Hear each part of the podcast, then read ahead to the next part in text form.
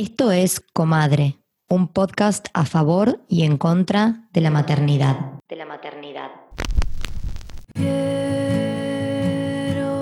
ser sincera, no quiero. En este episodio vamos a hablar de maternidad y separación. Maternidad y separación. Me llamo Bernardita Ciuti, tengo 38 años, vivo en Tigre y soy influencer. Tengo una cuenta en Instagram que se llama Mami Albanil, en la que hago tutoriales y videos caseros para que la gente, más que nada mujeres, aprendan a arreglar sus casas o aprender a conectar lavarropas o todos esos conflictos que tenemos que siempre te sentimos que necesitamos de alguien. Bueno, la idea de la cuenta es no necesitar a nadie, ni mujer ni hombre. Tengo tres hijas mujeres, Elenita tiene 11 años, Amelia 8 y Chuni, la más chiquita, Inés, tiene 6 años. Me divorcié a mediados del 2018. Yo la verdad que pensé que pensé que iba a ser mucho peor de lo que me imaginaba. Yo tenía como ese tabú toda la vida de, bah, mientras estaba casada, que por adentro sabía que me quería separar, pero no me iba a animar. Como que decía, ¿cómo se lo voy a decir? Le voy a arruinar el cerebro a mis hijos. Bueno, y la verdad que no fue tan terrible. En ese momento ninguno del grupo familiar, de, ni, mis hijas ni yo teníamos apoyo psicológico, porque la realidad es que se había dado todo entre comillas de manera pacífica, como que no, no, no hubo un, un, una ruptura por un factor, no había amor y nos llevábamos mal y listo. Me acuerdo que lo primero que hice fue contárselo a mi mejor amiga y me costó varias semanas contarlo en el grupo, todo mi grupo de amigas. Y en mi familia, como mi vieja estaba cursando un cáncer, fue como no le podía decir, estuve como un mes ocultándoselo, mi vieja estaba internada y dije, bueno, ya fue, basta, siempre va a haber problemas, se lo cuento. Y cuando se lo conté, como que la cara de ella fue como de alegría, ¿viste? O sea, triste por, porque se rompe una familia, pero estaba como contenta. Eh, yo sentí que, que a cada persona que yo le contaba eh, se ponía como contento por mí, ¿no? Porque yo no, no, claramente no era feliz y, viví un montón de situaciones que hoy las miro a la distancia y digo, wow, ¿cómo lo aguanté? ¿Cómo pude soportar ciertas cosas que en ese momento las había naturalizado por completo y, y hoy digo, qué loco, Hoy por hoy directamente no tenemos vínculo, más que un chat de WhatsApp de las paso a buscar, las dejo, las pongo, las saco. No, no, no tenemos ningún tipo de vínculo, estamos tratando de hacer una terapia de coparentalidad. Eh, no tenemos todavía régimen de comunicación. Es una lástima y es una, es una tristeza porque yo sé que el fondo de todo esto es económico. Eh, siempre, siempre, como que siempre el problema fue la plata y hoy es la plata, ¿no? Obviamente. Eh, yo no tenía, cuando estaba casada no tenía manejo de plata, tenía que todo lo que cobraba tenía que ir a sacarlo al banco y dárselo en efectivo a él y él decidía qué se compraba y qué no se compraba. Yo no tenía ningún tipo de decisión de nada. Era un control absoluto de todo y es como es como una violencia súper invisible que es tan difícil de primero de demostrar y de que te lo tomen en serio, ¿viste? Es muy triste ver cómo sufren los hijos y más cuando son chiquitos. Mi consejo es ese, que los prioricen y que traten de no meterlos en el medio y usarlos de, de frente de batalla para lograr sacarle más cosas al otro. Los niños son niños y tienen que estar preocupados por cosas de niños y no por las peleas de sus padres. Mi nombre es Carolina Rodríguez, tengo 33 años y fundé Abogadas Feministas AMBA, que es una red de abogadas particulares que ejercemos con perspectiva de género y derechos humanos en lo que es Capital Federal y el conurbano bonaerense y en todos los procesos, digamos, de familia, penales, laborales. También soy mamá de una niña de 4 años y bueno, ya que es un podcast sobre maternidades y maternidad feminista, la verdad que es complejo litigar y maternar a la vez. Eh, nosotras en la red, casi todas mis compañeras también son madres como yo. Y bueno, nos encontramos día a día con que es una profesión que, que no fue pensada para personas que la ejerzan mientras que maternan, ¿no? y eso la verdad que se siente como se siente en un montón de profesiones, de oficios. Pero bueno, también es lo que nos lleva a identificarnos y a patrocinar a, a nuestras representadas con perspectiva de género y derechos humanos, una perspectiva que no solamente tiene, tiene en cuenta la, la, desigualdad, la discriminación y la violencia de género, sino que también todo lo que tiene que ver con las niñeces, ¿no? De manera transversal e integrada. No es lo mismo tener una vida en común con otra persona que separarse, básicamente, ¿no? Por más de que sean los mejores términos. Y hay distintas maneras de organizar esto. Tanto en Capital Federal como en la provincia de Buenos Aires rigen instancias previas a la judicialización que son de mediación. Y bueno, por lo general se trata de que se lleguen acuerdos sobre alimentos, sobre régimen de comunicación primero, eh, porque bueno, es una oportunidad de, de que las familias opinen, propongan, negocien y terminen acordando algo que verdaderamente después puedan cumplir y sostener en el tiempo. A veces no se puede y, y en la red nos encontramos mucho con, con, progenitores abandónicos, y lo digo así masculino porque la realidad es que son los casos con los que nos encontramos, al menos son los casos que se que usan en la red y bueno, porque es una cuestión estadística y estructural, ¿no? También, que quienes se nos inculca desde que nacemos, el cuidado y todas estas cuestiones, es a las personas que nos socializan como mujeres. Por otro lado, en cuanto a lo más técnico, tener en cuenta que la regla del Código Civil y Comercial de la Nación es el cuidado compartido en distinto con un domicilio principal. Ese domicilio principal es acorde al centro de vida del niño y a su figura de apego principal, generalmente. Y esto también lo digo porque, bueno, son la gran mayoría de los casos que atendemos. Generalmente esta figura de apego principal es la madre. Y bueno, esto también es importante comunicarlo porque hay mucha también violencia psicológica en cuanto a manipular a las madres con esto del cuidado compartido, violencia vicaria sumamente invisibilizada en la justicia. Así que está bueno informar que tengan en cuenta esta información para hacer valer sus derechos y los de sus hijos. Quiero poder decirte todo lo que pienso.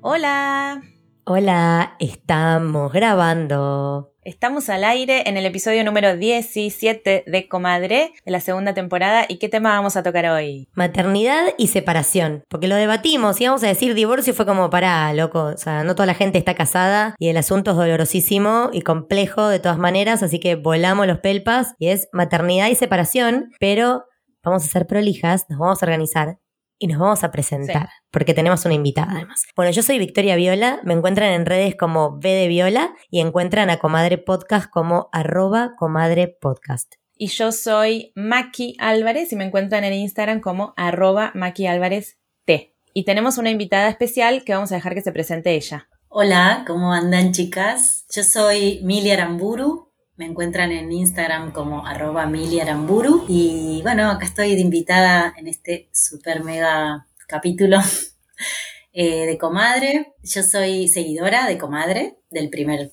capítulo y, Vamos. y bueno, acá estoy en el barrio de Saavedra. Tengo dos hijes, uno de 11 y una de 8. Me dedico a la música, soy cantante y compositora y activista en la música feminista y bueno, soy parte de una agrupación que se llama Matriz Colectiva, donde ahí hago los desparramos necesarios para quemar gomas y que todo explote y me divierto mucho y soy docente, docente en escuelas primarias y entrenadora vocal. Y contamos que también Mili es hermana de una muy amiga nuestra que ya la hemos nombrado mil veces, que es Majo García Aramburu. La pueden seguir también a ella, arroba soy Majo Poricultora. Así que bueno, llegamos a Mili por ella, porque yo soy muy amiga de Majo y yo sabía la historia de Mili y sé que está muy alineada a nuestra forma de pensar y bueno, quería que nos compartiera su, su historia, porque Mili se separó hace unos años con hijes chiquites, entonces queremos como eso, hablar de, de todo, de toda esa vivencia. De todo ese proceso. Bueno, empecemos por el comienzo, que es la unión. Bueno, en algún momento armaste pareja, se fueron a convivir, ¿cuánto tiempo después se convirtieron en mapadres? Bueno, el inicio, el inicio fue explosivo y lleno de amor, sueños y música, porque de quien me enamoré y que tuve hijes era músico, es músico, así que eh, fue una unión así muy en clave de sol. Nos conocimos en el 2007 y a los tres meses de conocernos firmamos un contrato de alquiler en Vicente López y nos fuimos a vivir ahí juntos, juntes, y estuvimos eh, del 2007 al 2010 eh, siendo una pareja de señores y señoras solteros sin, sin hijes, eh, con todo lo que eso implica, ¿no? Conociéndonos, aprendiendo a convivir con mucha complicidad, mucha ayuda mutua. La verdad que, bueno, había mucho para darnos y bueno, con un proyecto musical también juntos. Él se quería casar, yo no me quería casar porque había, ya había tenido varias eh, situaciones de la vida en que el para siempre se me había declarado como algo que no, que no existía. Pero bueno, yo quería tener hijos. Él quería casarse y yo quería tener hijos. Así que eh, en, una, en, una, en un acuerdo nos casamos por civil, por iglesia, todo, con una felicidad y un acompañamiento de las familias enorme. Y al toque, en el 2000, nos casamos en el 2009 y en el 2010 llegó nuestro primer hijo, que fue muy, muy esperado, muy esperado por nosotros y por las familias. En el caso de él fue el primer nieto de la familia. En el caso mío fue el nieto número no sé cuánto, número 7, por ahí pero sin embargo fue recontra esperado, que era la primera mujer que tenía un bebé en la familia, la primera hermana mujer, digamos, que tenía bebé, con el acompañamiento mm. y la presencia de mi mamá y de mi papá y de mis hermanos y hermanos. Bueno, hermoso, la verdad, la llegada de Vicente. Pero bueno, también fue, mm, creo yo que, que, que bueno, como todos, el primer hijo no sabes nada, y no sabes cómo te va a caer eh, hasta en tu organismo, en tu psiquis, en tu situación emocional. Y bueno, yo creo que al papá de Vicente, mi, bebé, eh, le cayó la ficha de ser padre y de, de, la historia familiar o de su propia historia familiar muy fuerte, algo que capaz no había podido elaborar él antes. ¿no? Eso es lo que yo veo después y lo que se veía, él lo conversábamos. Esto de ser padre de repente como mi papá qué cosas, ¿no? Entonces hubieron cosas tales como dejar de fumar, por ejemplo, en cuanto nació Vicente, de parte de él, ¿no? También decidimos no tener tele porque nos daba impresión que los rayos de la tele le, hicieron algo al bebé. Ay, bien de primerizos? Estaba el Mundial del 2010, justo ahí en, junio. Dicen nació a fin de, mayo. Y era, no sé, un mundial en China, no sé dónde era, que era, eh, los partidos se transmitían a la madrugada. Entonces yo estaba amamantando en plena madrugada y prendíamos los partidos, ¿no? Y era ahí los dos y bueno. Y después de eso decidimos no tener tele porque no, que no sé qué, los sonidos, los rayos, bueno, hace muy, muy poquito yo volví a la tele, pero bueno, fueron esas decisiones de primeros pasos como madre y padre, pero bueno, todo lo que, lo que llegó fue una información muy, muy fuerte que cada uno la pudo recibir de distinta manera y con el andamiaje emocional que tenía. Y ahí fue cuando se, se detonó, digamos, un gran, gran malestar.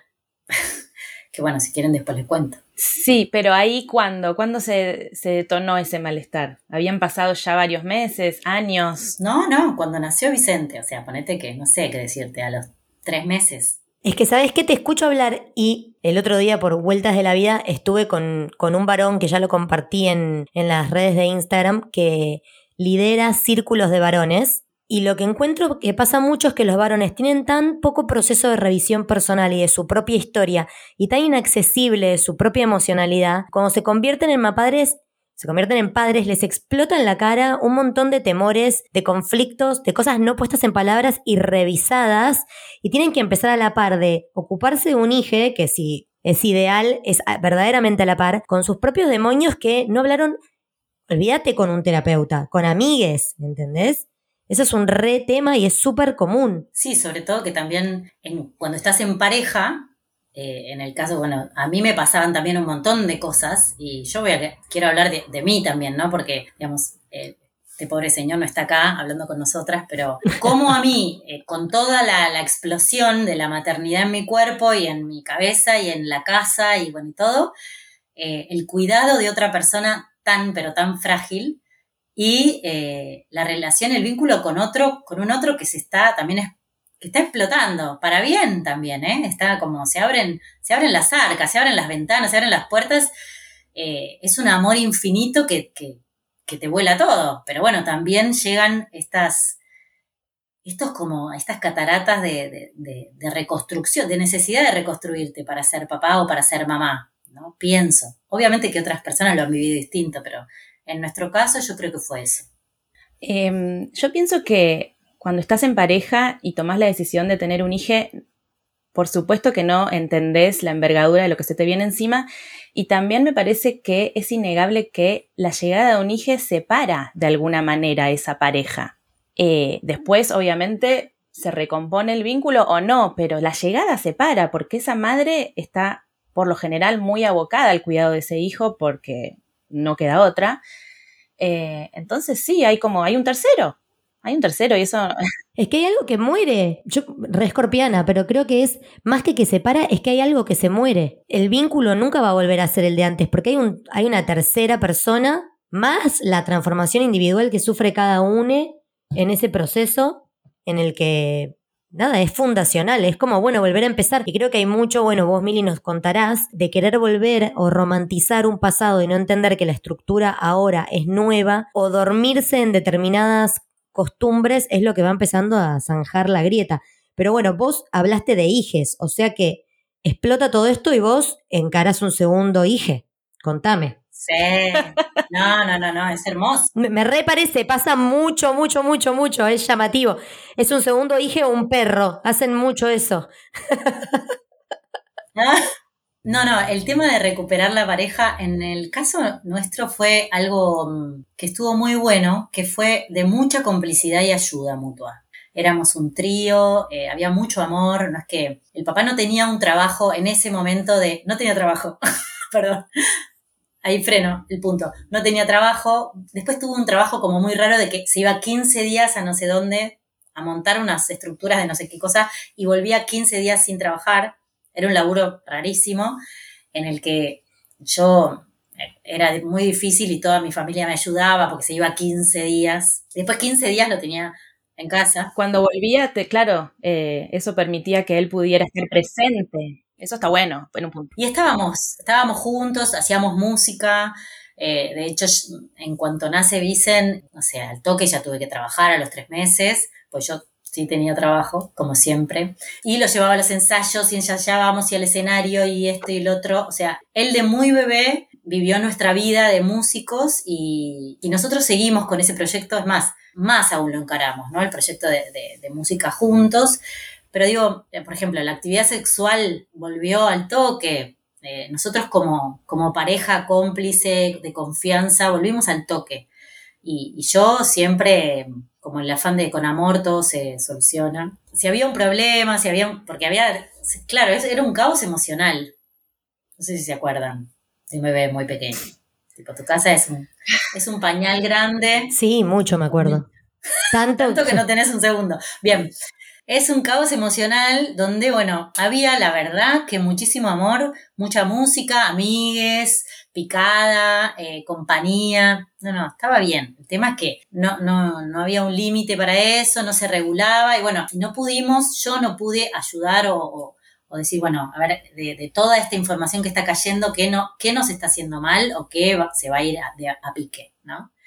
Eh, yo me puse como en observadora. Es que, perdón, Mili, creo que un gran problema es que pensamos que es nuestra, o sea, obviamente es nuestra culpa porque somos protagonistas, tanto las dos partes de la pareja del vínculo, pero sumido en ese caos que está la familia, eh, desde que llegan los hijos y aún cuando ya crecieron, creo que no alcanza con la mirada propia.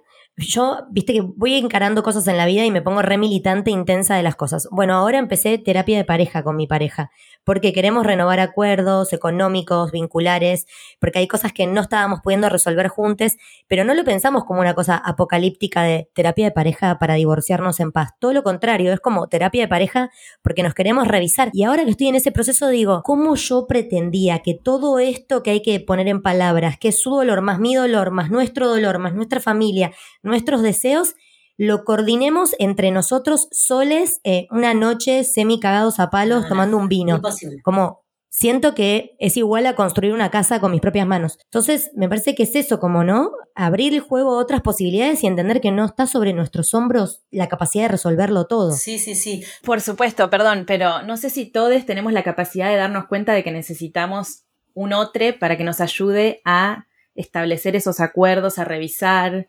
eh, es, es, difícil darse cuenta, especialmente en un puerperio. Es re difícil, capaz, y capaz no es en el puerperio el momento, capaz es más adelante. Cuando, cuando empezás a ver que el temblor, o sea, ya estás un poco más cuerda. No, obvio, y aparte la terapia en general está en un tabú. Imagínate la de pareja. Yo les voy a contar de mi terapia. Mi terapia es espectacular porque yo empecé terapia medio grande, considero, a los 26 más o menos.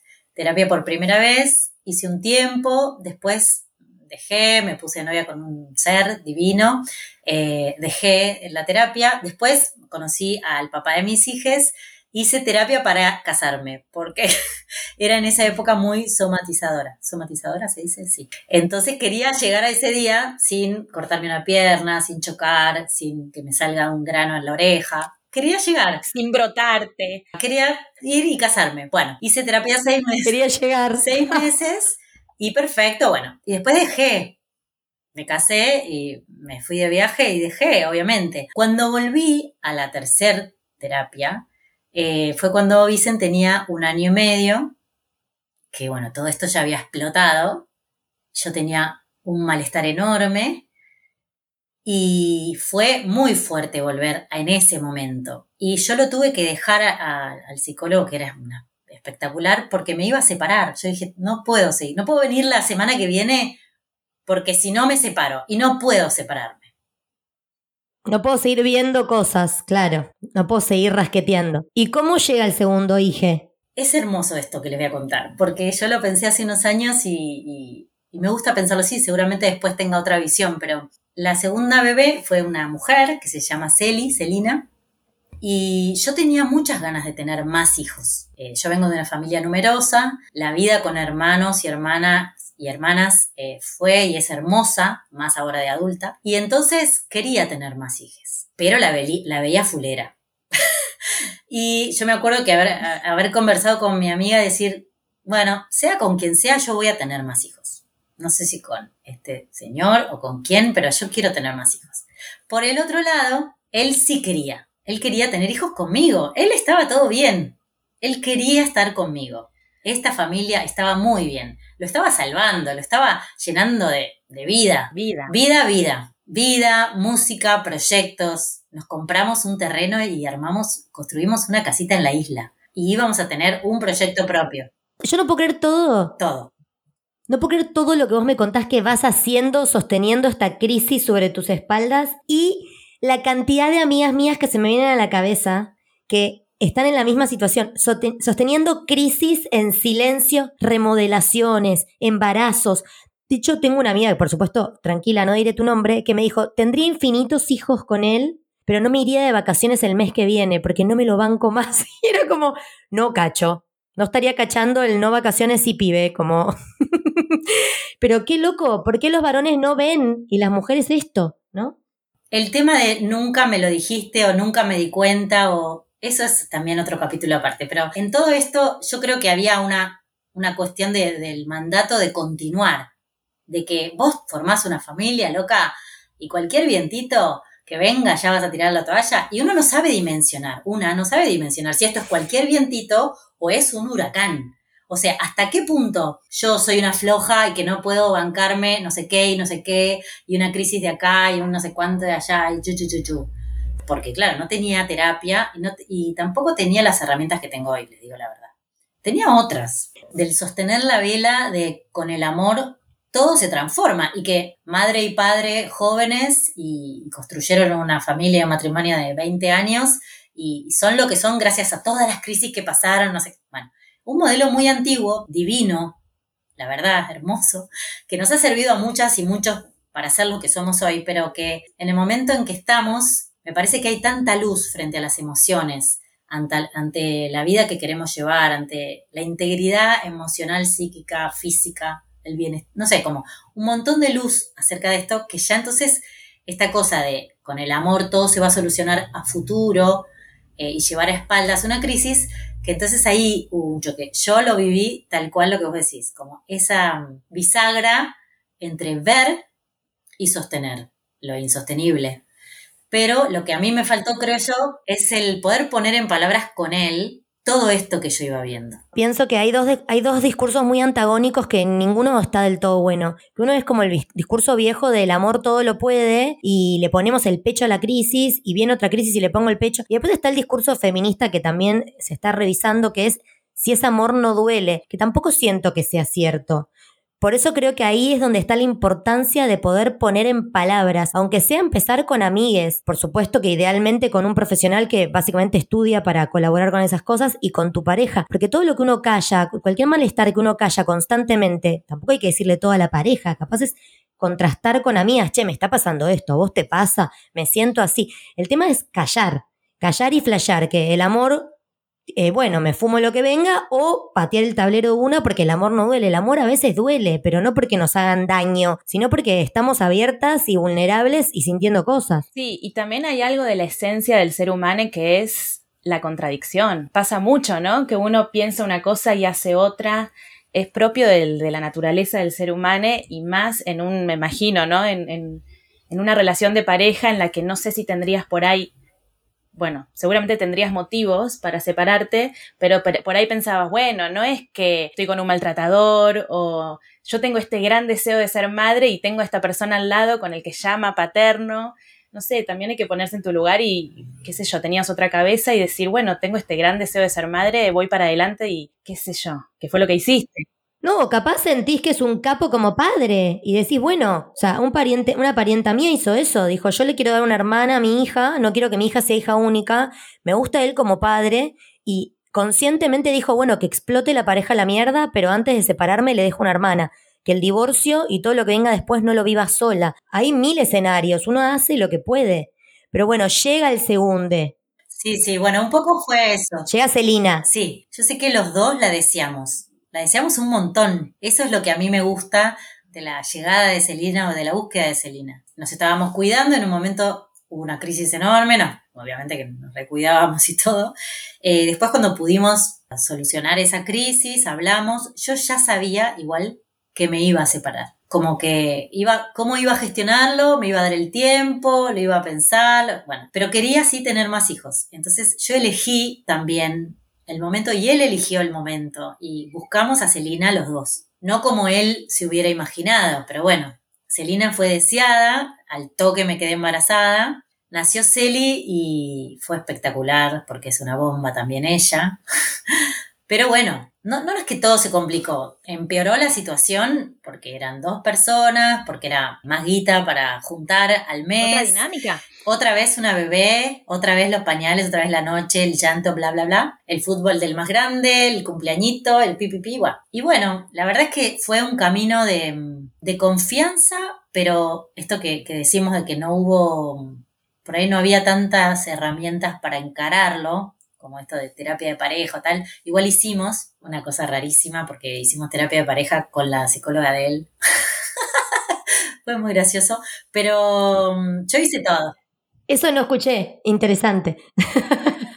Pero bueno, hice todo. lo- eh, y él también, ¿eh? Él, yo sé que él puso lo que pudo, pero bueno, lo que tuvo de, más fuerte este, esta separación fue que él no quería perder es- esto. Y él me decía, vos te querés separar con la vida hermosa que tenemos, con el dúo de música, con la isla, con los chicos, con este departamento. Como yo decía, ay, pero te estás olvidando de algo. que es vos y yo. Tipo, mirá si me voy a quedar por la isla, por la música y por el departamento. Claro.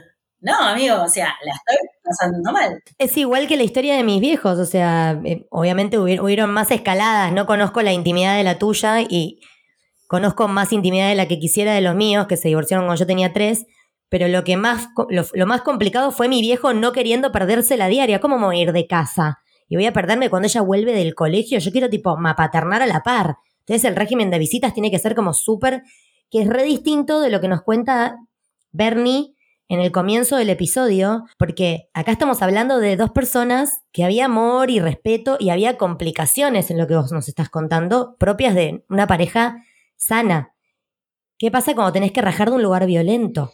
Ese es otro tema. No, esa es otra historia. Acá hubo eh, situaciones como de llegar a los límites que no queríamos llegar. Tuvimos muchos episodios al final de, situaciones límites. Un choque en donde los cuatro estábamos involucrados, un accidente doméstico en donde los ellos tres, o sea, mis dos hijas y él, estuvieron en peligro de muerte. Y yo decir, me acuerdo perfecto de decirle por teléfono a mi hermano, bueno, ¿hasta cuándo me va a seguir meando un elefante? ¿Hasta cuándo? Y él me dijo, hasta cuando vos lo decidas. Hagamos un paréntesis y contanos, Mili, que tenés un montón de hermanes y todos están divorciados o separados, menos Majo, nuestra amiga. La menor.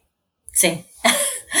Tengo O sea- una familia con una- unos padres, padre y madre, que tuvieron un matrimonio de 54 años juntos y duró 54 porque mi papá se murió, que si no seguían. Y siete hermanos. Una se murió y los otros seis hijos, todos eh, tuvieron su primer pareja, su segunda, tercera, cuarta y en algún momento de esas parejas tuvieron hijes. Eh, el mayor tuvo en dos parejas tres hijos, ir probando y mi mamá siempre diciendo, ¿por qué? Si nosotros les dimos un gran ejemplo. Pero bueno, es esa pregunta de mamá que también nos cuestiona a todos. Pienso, bueno, yo lo hablo mucho con ella. También le digo, capaz que con ese ejemplo, bueno, nosotros eh, podemos tomar ese ejemplo de, matrimonio para toda la vida y, decidir otras búsquedas. No te preocupes, ma, no, no, no lo estamos haciendo a propósito. Claro, porque aparte hay que desromantizar el para toda la vida. Para toda la vida si garpa. Si no garpa, hasta que garpe y chao. Me parece que lo más importante es ser feliz y... Claro, imagínate que yo eh, consideré que mi vida y la vida de mis hijas corría peligro, y la vida de él. Digo, no es que él nos estaba persiguiendo con un cuchillo, sino que en la situación emocional en que estábamos, ya se estaba llegando a un límite de caos real. Chicas, yo no, no, sé, no les estoy dando ejemplos, pero digo, esto de que tuvieron un accidente doméstico, hubo una pérdida de gas, todos por, por una situación de que, de que él se estaba sintiendo mal y se puso a hacer vapor en una ollita, dejó algo prendido, bueno, y todos se, se durmieron, y yo estaba en un concierto cantando, salí, fui corriendo y, y llegué y estaban todos desmayados y bueno, y todos al hospital y fue caos, Ay. riesgo de vida. Por estrés, por tensión, claro. Y, yo también sé que, que no estaba yo en un lugar de, relajarlo, de decir, bueno, tranquilo. No, no, yo también en esa rosca de meter presión y decir, bueno, vamos para adelante y sigamos. No había un punto final. Cuando pienso, bueno, ¿qué voy a hacer? Voy a seguir estirando esto hasta que nos muramos todos, hasta que se caiga el edificio. O sea, ¿cuántas desgracias van a pasar? Yo decido frenar acá y separar. Yo no puedo, no puedo más. Cuando vi que los dos Celibisen corrían peligro por esta situación, pensé y decidí que la separación era una de las, de las soluciones. Es que el universo también te estaba mandando unas señales impresionantes. ¿Cómo se estructura la separación? ¿Cómo arranca a ponerse en forma? ¿Cómo, ¿Cómo se lo comunican a los chicos? ¿Dónde se iban a ir? ¿Cuánto tiempo tardaron entre que lo pusieron en palabras y sucedió? ¿Viste esa frase de nunca es el mejor momento? Eh, si yo iba a esperar el mejor momento, no lo hacía nunca. Y bueno, ahí sí, yo tenía una gran terapeuta que me sigue acompañando y le mando un beso grande, eh, que me estaba apoyando con todo su ser. Eh, cuando fue este accidente, fin- el último accidente, eh, él terminó en terapia intensiva. Los chicos fueron a observación, pero esa noche, esa noche volvieron a casa. Ay, Dios. Yo esa noche, Era muy cuando todo simbólico. se calmó, muy simbólico. Pobre, también él, bueno, él puso su cuerpo, o sea, entienden que fue grave. Para mí fue Mm. muy choqueante. Entonces, cuando él volvió de terapia, cuando él estuvo Sí. esos días en el hospital, yo ahí decidí. Yo lo decidí y dije, lo voy a hacer. Cuando salió, me pedí turno con el kinesiólogo, el psiquiatra, el no sé qué, el todo, todo el chasis perfecto para él, para arreglarle todos los aspectos de la vida. Pedí licencia en mi laburo una semana, me dediqué a acompañarlo, tú, tú, tú, tú, y él que se restableciera. Cuando él se sintió un poco mejor, quiso acercarme, acercarse a mí, como bueno, eh, chola, cojamos, no sé. y yo, Claro. eh, no, no, no, amigo, no, o sea, te voy, a, te voy a contar una cosa, no puedo, o sea, yo estoy en shock, ¿entendés lo que pasó? Yo estoy en shock. Entonces dame un tiempo, dame un tiempo, dame 10 días para tranquilizarme, no sé qué. Bueno, y yo en esos 10 días, eh, 10 días simbólicos, qué sé yo, todas esas charlas, él estaba en casa, eh, yo yendo a laburar, volviendo, no sé qué, habíamos justo, habíamos decidido que yo iba a trabajar menos por primera vez y él iba a poder laburar un poco más. Bueno, no, yo me puse a buscar más laburo porque yo sabía que me quería separar. Eh, su papá había fallecido unos meses antes, también muy, muy fulero fue eso. Él estaba sin trabajo, pero buscando un laburo grande, otra vez sin trabajo, digamos, y estaba en nada, ¿entendés? En veremos, con su- el duelo de su papá, con esto que le había pasado, sin laburo, con unas changas, no sé qué, bueno. Y, Claro, y se le caía a su familia a pedazos también. y se le caía a su familia. Fue el peor momento de su vida, lo creo yo. Entonces, nada, voy a una. Yo estaba con todo esto, a ver cómo le digo, cómo lo vamos a. Fuimos empezando a conversar de esto de primero lo sexual, como dame tiempo, yo estoy en esta, solucionando un montón de problemas, vos, vos recuperate, quédate tranquilo. Y en un momento le digo, ¿puedes cuidar a los chicos? Me voy a una entrevista de trabajo. ¿Cómo una entrevista de trabajo? Si no habíamos quedado, yo digo, bueno, no, con todo lo que está pasando. Bueno, y ahí se empezó como a hablar, mirá, la verdad que me parece que tenemos que pensar en separarnos. ¿Cuánto tiempo llevaban? Siete años, diez, ocho años. Ocho años juntos. ¿Sabés que estoy, estoy viendo ahora escenas, o sea, no, escenas de una vida conyugal era la, la obra de teatro. La historia de un matrimonio, que está basada en la película de Berman, que es una serie que está ahora en HBO, y una chica que hace como un estudio dice que el promedio de, la pare- de las parejas se divorcia entre los 7 y 8 años y medio. No sé, no sé ni idea. La crisis de los 7. Claro. Sí, esto, yo iba, sí, ocho, ocho, pero bueno, sí, ahí. Eh, la verdad que lo que fue duro Era fue... insostenible ya. Sí, era insostenible. Y yo ya tenía la decisión, por suerte, porque era la- yo era la que no lo decidía. Y él menos, él no, no quería. Y claro, yo entiendo que no quisiera. Era lo único que tenía lindo. Y es la- lo que él me dijo al final, ¿no? Como que me estás matando, me estás sacando lo más lindo que tengo. Todo lo demás es una mierda. Pero bueno, faltaba tanto para que pudiera ser algo bueno nuestro matrimonio, viste, nuestra pareja, faltaba tanto laburo de los dos y era tan, lo que yo veía era que llovía tanto adentro que era imposible secarnos, ¿entendés? Como arreglarlo adentro del vínculo era muy difícil, porque había tantos factores que, que- que nos distraían de- del mirar para adentro, que bueno, por eso costó muchísimo eh, todos los primeros años largos. Costó como unos días en que él eh, se diera cuenta que yo le había dicho que me quería separar. Pero vos te querés separar, me decía el otro día. Sí, ¿te acordás lo que hablamos ayer? Y no sé qué, chu, chu, chu. Al otro día, ah, pero vos en serio estás hablando. Y sí, no sé qué. Hasta que un día dijo, ah, ¿te querés separar entonces? Sí, ah, bueno, yo me voy a la mierda, no sé bla.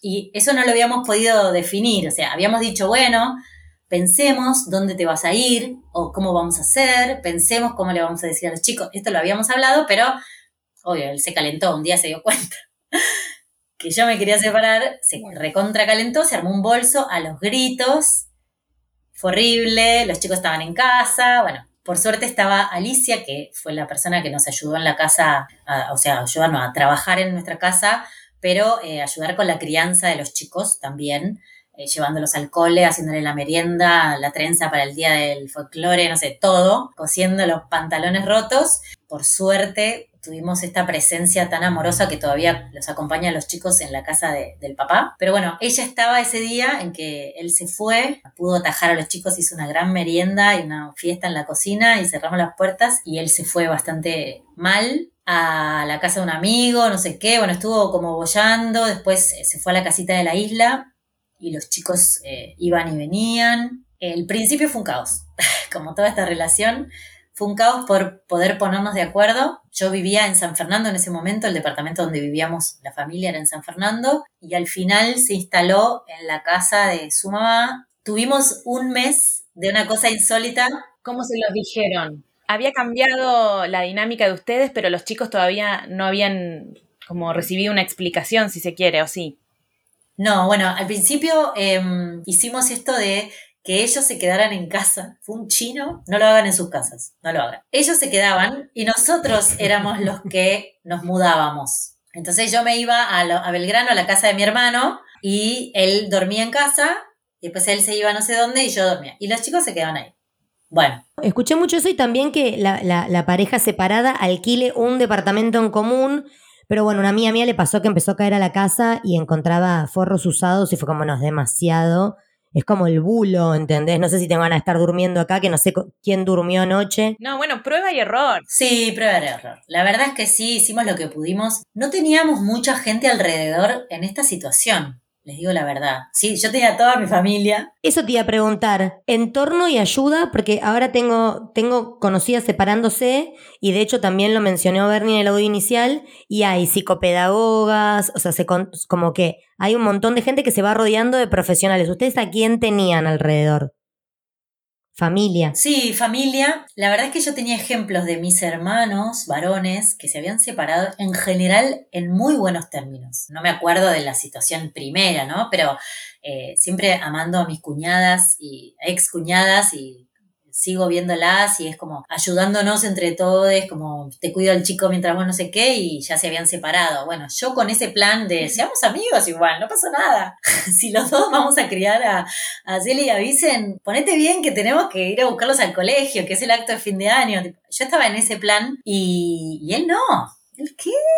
Tipo, no hay que odiarnos, odiémonos. Bueno, pero sí tuvimos ayuda yo de mi psicóloga, no te digo, monumento y ayuda concreta de Alicia, de mi familia, amigas, de sostén emocional. Al toque, esto fue en, septiembre, fin de septiembre, tipo regalo de Navidad, me dice él que, que bueno, que si nos separamos y que esto es una mierda, yo quiero el divorcio.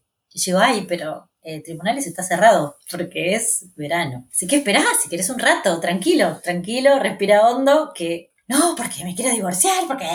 Bueno, así que fue, eso fue fuertísimo. Todo el 2016 hicimos una mediación eh, con un abogado que él, que él quiso buscar el, el, suyo y yo acepté. Y hicimos una mediación larguísima, súper dolorosa, pero bueno, fue necesaria, ¿viste? Con todo, hacer, hacer este bendito papel que diga cómo vamos a compartir esta responsabilidad más paternal los bienes que eran dos chauchitas. ¿Qué onda? Régimen de, claro, eso te iba a decir, régimen de visitas. ¿Qué, ¿Qué se pautó en esas mediaciones? No se dice más régimen de visitas, ¿eh? Se dice régimen Ah, de co- comunicación ahora. Ah, mira, no sabía, muy bien. Yo me quedé en mi época. Claro, no, yo también lo pensaba así, pero que no son visitas. Claro. ¿Entendés? Uno Claro, no, porque si es un padre activo, no tiene que ser una visita. Ok, tiene mucho sentido.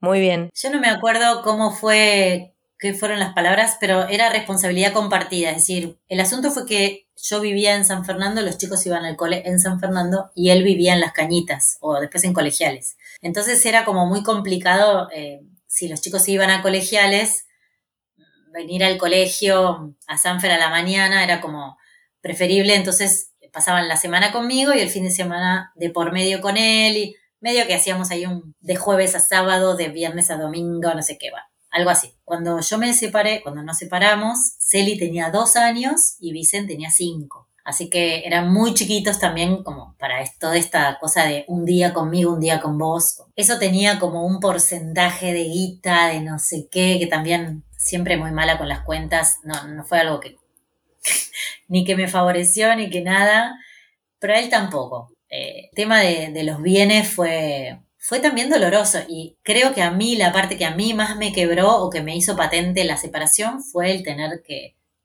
decidir sobre la casa de la isla, que era un proyecto tan hermoso, tan familiar y tan de esto de, de la madurez de tengo una casa, ¿viste? Eh, ¿Qué es? No sé, ojalá que ustedes tengan, pero yo no. Eh, esto de pasar de ser inquilina, ser medio estudiante, ser medio jovencita, ser no sé qué, a tengo una casa, tengo papeles, es fuerte en lo emocional también. Y, y bueno, Sí. de repente, nada, fue, fue dificilísimo, dificilísimo. Sí, como que se derrumbaba también ese sueño, no solo el amor eterno, sino la casa propia. la casa propia y la familia, como que a mí creo que lo, lo más, lo que me significó la familia, que se había terminado, esa familia de esa manera, fue el tener que dividir y vender y, no sé, hacer algo con el tema de la isla, asumir que mm, este proyecto no funcionó. Es lo más difícil, lo más, más difícil de asumir y de, y de sobrellevar, porque no sé si lo, lo superás, lo sanás, lo curás, no sé, como hay miles de palabras para eso. Después la vida te dice, no es, no es la única vez que te va a pasar, Mili, no te preocupes. Así que más bien es asumirlo y aprender, porque en mayor o menor medida la frustración siempre está porque uno sigue intentando cosas nuevas. A veces la pegas y a veces te la das contra la pared. En esta me la recontradí y bueno, no sé, es muy difícil entrar en la mente del otro y decir qué cosas te mueven para pedir o para hacer determinadas cosas y la guita es un temón. Eh, bueno, ahora todavía estamos, yo le vendí mi parte de la isla y después de seis años de separada todavía no tengo el dinero total. Pero bueno, es un trabajo que yo decidí no, no que, ponerme a, a quemar todo para conseguir eso, sino más bien prioricé el vínculo porque lo que tiene la separación es que te, te une a tus hijos para toda la vida, esa relación. Eh, si vos podés hacer algo para que sea buena, es mucho mejor, porque, porque son tus hijos la que... O sea, vas a estar todo el tiempo vinculado a esta persona. Si, si no está en tus manos que sea buena, bueno, eso es otro tema, ¿no? Pero todo lo que yo pueda hacer para que este vínculo sea lo más fluido posible va a ayudarme a ser más feliz yo. y los chicos ni hablar. Bueno, ahora las vamos a dejar con Ana Belavigna, que es profesora y licenciada en educación especial, especializada en psicología, y nos va a dar algunas recomendaciones sobre herramientas para poder hablar con nuestros hijos a la hora de enfrentar una separación. Hola, mi nombre es Ana Belaviña y fui convocada por las comadres para compartir sobre cómo acompañar a las niñas en el proceso de separación de sus mapadres. En principio, quiero aclarar que divorcio no es ruptura de la familia, si bien es ruptura de la pareja, no es ruptura de la familia, sino transformación. Esto es importante verlo porque eh, a pesar del dolor y aunque al principio todo es un poco oscuro, como todo cambio trae nuevas oportunidades de crecimiento para todos. Y si podemos verlo de esta manera, también vamos a poder transmitirlo de esta manera a nuestros hijos y a nuestras hijas. En relación a cómo abordarlo, cómo acompañar a las niñas, no siempre es necesario contar con apoyo psicológico para ellas. Sí, lo que recomiendo fuertemente es que les padres puedan hacer una o más consultas de orientación durante el proceso. El espacio de orientación lo que va a brindar es un encuadre al diálogo entre ellas en un momento donde tal vez les está costando comunicarse fluidamente y necesitan hacerlo para establecer acuerdos sobre cómo eh, acompañar a las niñas. Es un proceso movilizante, es normal que se muestren más irritables, más miedosos, más apegados, más tristes, más demandantes en las semanas y en los meses posteriores, y todo esto es parte y es importante que podamos estar lo más disponibles posibles para alojar lo que ellos van sintiendo, sus emociones, lo que necesiten sacar afuera, que a veces va a salir en forma de explosiones o de berrinches o del, mal llamado mal comportamiento. Y también estar abiertos, estar abiertas para responder sus preguntas y sus dudas. Eh, que sepan que aunque estamos tristes, también podemos acompañarles. Recursos como escribirles un cuento, contando la historia de la familia o relatando una mudanza puede ayudar a que las niñas se identifiquen y encuentren orden y alivio. Y también en casos puntuales va a ser necesario buscar apoyo en profesionales que puedan atender al niño directamente, que le brinden un espacio donde pueda tramitar lo que no está pudiendo eh, eh, solito o solita. Hace algunas décadas el divorcio era mala palabra y una especie de garantía de trauma para las niñas. Hoy, por suerte, además de dar valor a las distintas configuraciones familiares, también sabemos, comprendemos y damos mucho más lugar a la perspectiva de las niñeces y entendemos que para poder ayudarles a transitar este cambio es fundamental tenerles en cuenta, que no haya silencio, que haya palabra, poder poner palabras y también desplegar recursos concretos para acompañarles en todo lo que este proceso mueven ellos y ellas.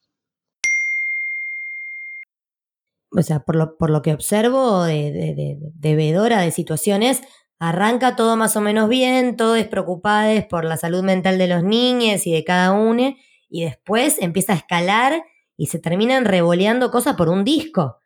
Y, o sea, y también veo que hay algo enorme en el acto del divorcio, en el caso de que estés casada con una unión civil o bueno, por iglesia.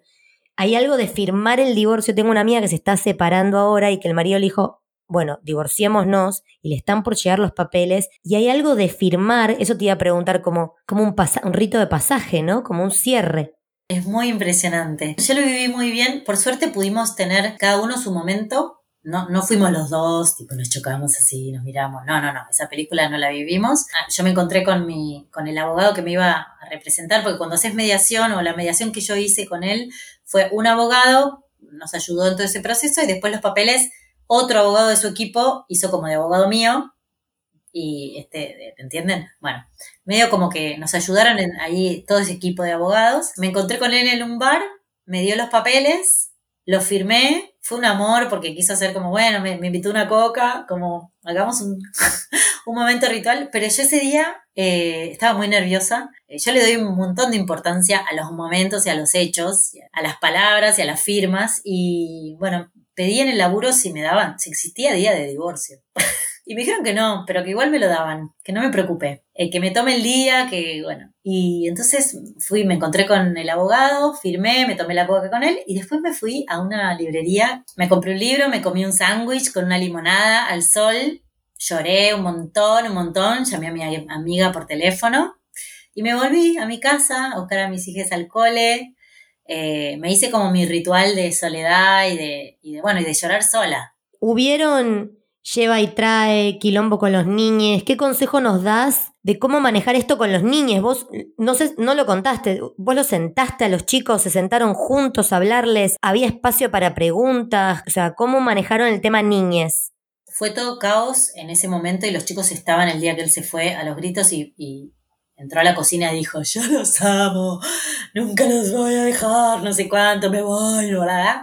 Así que fue medio shock eh, ¿dónde está papá? Se fue a dormir a lo de su amigo. Y mañana igual viene y los va a buscar y no sé qué. Bueno, eso fue medio que no sabíamos mucho qué decir, pero él estuvo muy presente desde el día uno, no es que lo vieron el fin de semana. Y después sí, una vez, eh, cuando los vino a buscar, estábamos ahí como poniéndose las zapatillas para salir y me dice, dicen, mami, perdónalo a papá, déjalo que, que viva con nosotros. Entonces ahí...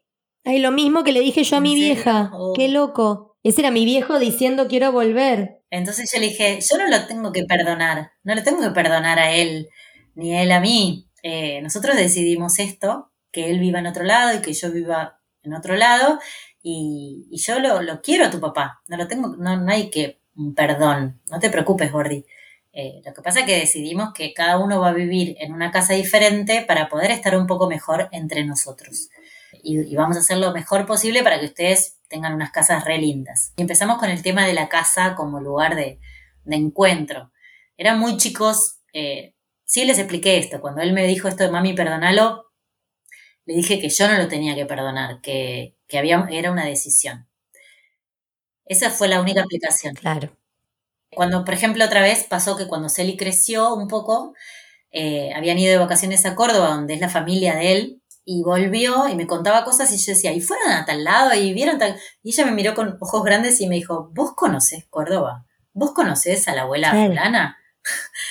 y yo, claro que sí, mi amor, ¿cómo no? Claro, porque ella no tenía noción de mí en Córdoba o de mí con la familia de él. Y ahí yo le conté, mira, cuando vos naciste vivía conmigo, todos los cuatro vivíamos juntos en Sanfer, no sé qué, era así, así, así.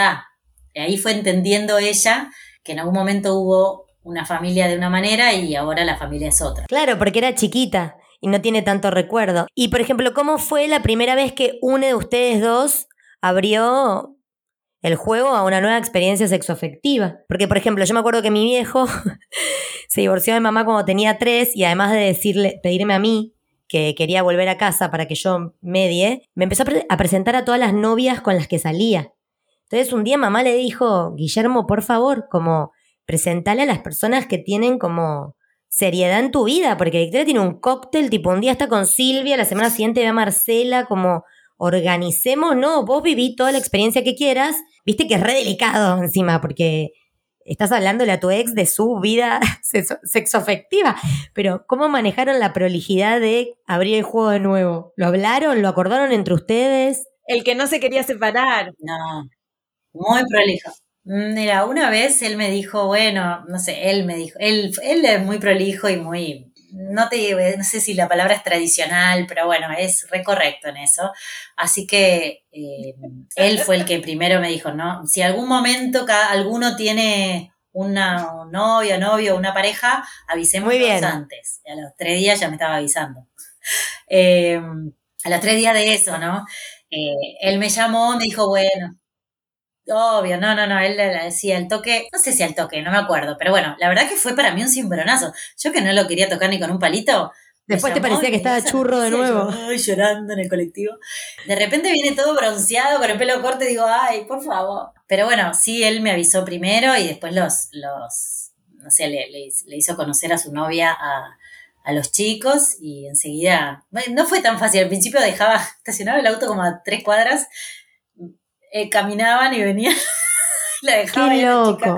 Eh, y es re difícil. para que yo no la viera, no sé, algo de eso. Pero bueno, era difícil. Nadie nos enseña. Creo que no nos enseñan a, a nada. Es como que ahora por ahí poder ahora estar más tranquila y somos más grandes, no sé, si, si yo tuviera que aconsejar a alguien, primero tener mucha ayuda y después eh, relajarse mucho en lo que uno siente y va, y va viviendo cada paso porque la angustia del futuro es un montón y el presente van pasando tantas cosas que te tenés que hacer cargo de eso. Bueno, si estás con alguien, a veces sentís la necesidad de mostrarle a tus hijos, a veces no. Y a mí, yo no tuve la necesidad hasta hace muy poco. Para mí, yo cuando estaba con ellos tenía toda la demanda y ellos se iban y yo me convertía en superhéroe y salía por la noche a pasar la bomba. ¿Y para qué les iba a contar? Después volvían. Ya Qué hermoso, igual esa parte del divorcio me parece una bomba. La parte en la que puedes volver de carrete varias veces por semana. Eso me copa. Pero espera, y en términos de consejos de, o sea, o más que consejo, porque cada experiencia es personal, pero sin darte con un palo, ¿no? Pero si hay algo que vos dijeras, esta vuelta lo haría distinto, ¿qué harías diferente? ¿O qué harías igual? Capaz, tipo, esto sí, hablarlo con ellos de tal manera sí, una psicopedagoga esta vez sí, esto no, no sé. Bueno, lo que pasa es que depende de la edad de los chicos, pero lo que me pareció que estuvo muy bueno fue concentrarme en el hogar, como mi casa es una fiesta mientras pueda, eh, los días juntos están buenos, los disfrutamos y cuando ustedes se van con su papá, eh, yo tengo una vida acá y mi vida también es hermosa cuando ellos se van. Me pasó que no los extrañaba cuando se iban. La gente me decía, ay, no te morís, que se fueron y no se extrañas. No, por Dios, o sea, yo dejaba la vida o sea, eran muy chiquitos. Es una demanda enorme. Y estoy sola para todo. Cuando se van, es una fiesta. Pero Qué hermosa, qué hermosa sensación, perdón que te interrumpa, qué hermosa sensación sentir ese placer y esa libertad cuando los chicos se iban porque vos sabías que iban a estar bien cuidados y eso me parece que es algo de la pareja cuando se separa que está buenísimo rescatar porque vos ¿entendés? Tenías total confianza de que los chicos iban a estar bien. En el caso de que se pueda, quiero subrayar mucho eso, porque este es un divorcio de éxito digamos. Por lo general, sí, por lo general hay muchas más trabas, oscuridades. No, él lo que tiene, tiene muchísimo amor por sus hijos, muchísimo. Ahora, si él lo, las maneras están buenísimas o yo comparto, no, la verdad que no comparto un montón de cosas que hace o que dice o que piensa. Lo que a mí me pasó es que yo lo conocía. A ver, eh, cuando yo me separé era un peligro el chabón. Era un peligro emocional. ¿Entendés? No estaba bien él. Mucha gente de mi entorno me decía, ¿cómo se los dejas? ¿No te da miedo que se exponga a otra situación peligrosa? ¿Cómo se no sé qué? Si te separaste por peligro, no sé si, como mm, si volvemos al punto cero, eh, en que yo me separo porque tengo miedo de correr riesgo y nunca les, les saqué a los chicos la posibilidad de verlos o de estar o de dormir con ellos, porque yo sabía que si lo hacía, ahí lo incendiaba por completo. Él, él estaba pasando su peor momento y los chicos le daban toda la felicidad y todo el amor que él necesitaba y que, bueno, que en este momento no lo tenía en otro lado. Entonces yo ahí corrí un riesgo de confianza que él no, no sé si se enteró o no, eh, se está enterando ahora, pero decidí eh, confiar porque, porque lo conozco y porque sé la persona que es y que bueno, si algo malo va a pasar, bueno, no sé, eh, yo voy a estar ahí seguramente para ayudarlos, eh, pero, pero no le voy a sacar eso que es lo más grande que tiene. Yo fui a una de las abogadas primeras que me dijo, ¿querés que lo matemos? Lo matamos. Eh, o sea, le sacamos todo, no sé qué, y no, y me fui corriendo porque, porque no quería eso para él, eh, tampoco para mí ni para los chicos. ¿No era un vínculo que lo meritaba? No, no, no, él, no era un violento, bueno, no sé, no, no voy a poner palabras, pero digo... No siempre tiene que escalar así. Mis viejos no necesitaron de un abogado ni de un juez para acordar mi régimen, de, mi régimen de visitas, como se decía en el año 88. Y pues yo vivía una semana con cada uno, que tampoco lo recomiendo en sus casas, no sé la verdad que recomiendan en las casas. Yo tenía como la cabeza como una coctelera, tenía doble uniforme, doble palo de hockey, porque los dos querían estar conmigo en semana y en fin de semana, así que era una semana con cada uno. Pero bueno, vos tuviste esa suerte. Eh, un poco lo que decía la invitada, que es la fundadora de Red de Abogadas Feministas, que hoy en día también nos enfrentamos con eso como mujeres que hay una justicia que no, que no, no protege a la mujer y que necesitas una abogada que entre, no digo destruir a nadie porque capaz no es necesario, capaz, re escorpiana, pero sí sabiendo los vericuetos de la ley y que te encontrás del otro lado con gente que está asesorando para el mal. En el episodio de monomarentalidad, Tati Español explicaba eso, que cuando ella levantó la mano por, lo que eran alimentos y demás, ya tenía una denuncia preexistente. No, no, no, por eso. Nosotros pudimos hacer un, un, acuerdo. El costo fue altísimo, pero porque los dos queríamos tener un buen vínculo. Sabíamos que queríamos llegar al final de todo esto con un buen vínculo para poder mapaternar a los chicos. Por ahí a él le costó muchísimo. Creo que ahora en la pandemia pudimos hablar por teléfono un montón sobre pedime perdón. Él me decía, decime algo, como fue hermoso poder, eh, con las palabras que se pudieron encontrar, poder eh, empezar a sanar después de muchos años. Y esto va a durar. Todavía tenemos que solucionar el tema de la isla, pero digo, siempre con buena voluntad y confiándonos. Yo sé que hay otras personas y sobre todo mujeres que la pasan peor. Es que es tan importante eso. Y que yo veo que hay rencores que a veces no se superan. O sea, yo ahora, tipo, poniéndome incendiaria de la vida privada de mis padres, pero yo siento que mis padres tienen cosas no dichas entre ellos. Y yo tengo 37 años y sigo estando en el medio de eso. Y no tengo hermanos. Y digo, por Dios, se supone que cuando te divorcias, mínimamente pone un fin a tus quilombos, ¿entendés? Porque ya los pibes se morfan un divorcio porque no lo eligen y es lo que les toca. Y bueno, tampoco uno se va a inmolar y no ser feliz para que los hijos, pues tampoco van a ser felices los hijos viviendo en una casa donde no hay armonía. Hay un lugar donde hay que poner una cuota de salud mental. Alguien tiene que no poner el siguiente escalón en la escalada de violencia o de locura, porque si no es como, es muy complejo. Por eso yo creo que en esos casos es importante contar con profesionales, no en el tuyo evidentemente, pero sí, Bernie habló de una que tenían como terapia de coparentalidad, como para poder encontrarse en un lugar y resolver todo esto que evidentemente no les está dejando como velar por sus hijas, que es lo más preciado que tienen.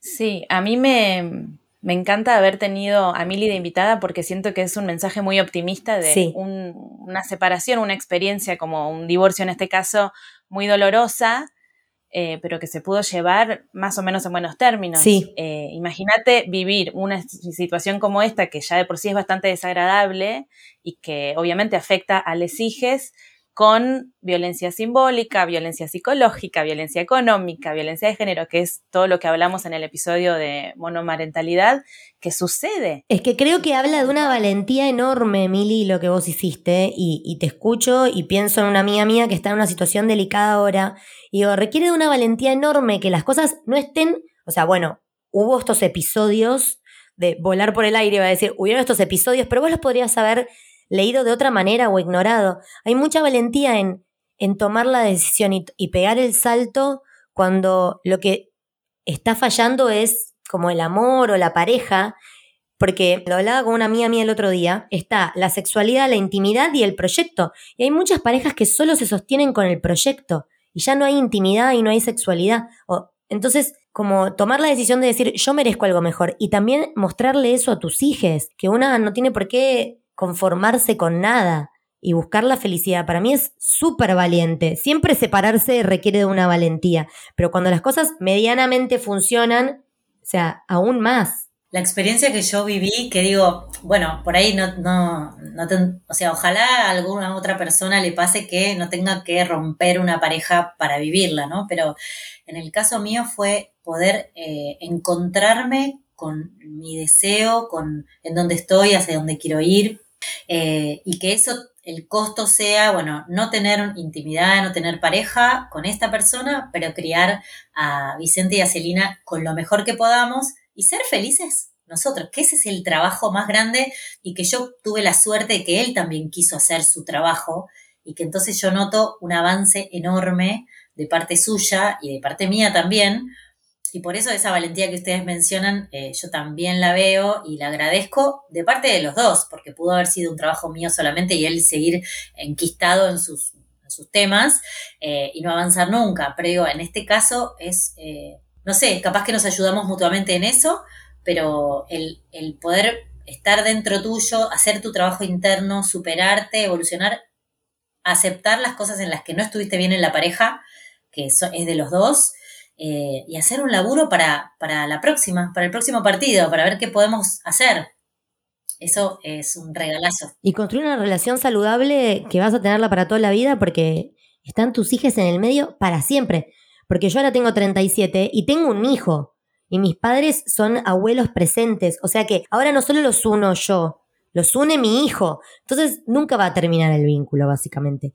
Bueno, eh, muy zarpado. Es un regalo enorme que le, vos también les, les estás dando a tus hijos. Bueno, los dos les dieron a tus hijos, ¿no?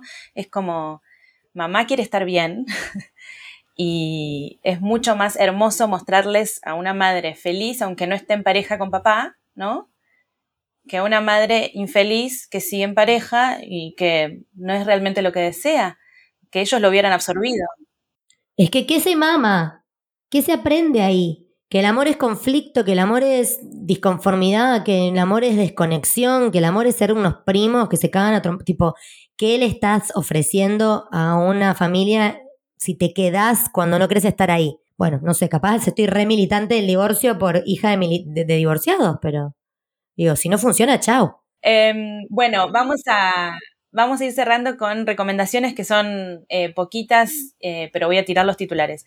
De libros, quiero recomendar uno que se llama Despojos de Rachel Kask, que es una escritora canadiense que vive en UK, que eh, hace autoficción y escribió un libro sobre maternidad hermoso que se llama A Life's Work, y el segundo, Despojos, que no me acuerdo en inglés cómo es, habla de su divorcio con dos hijas, eh, también muy crudo, tuvo mucha repercusión en, en, Reino Unido.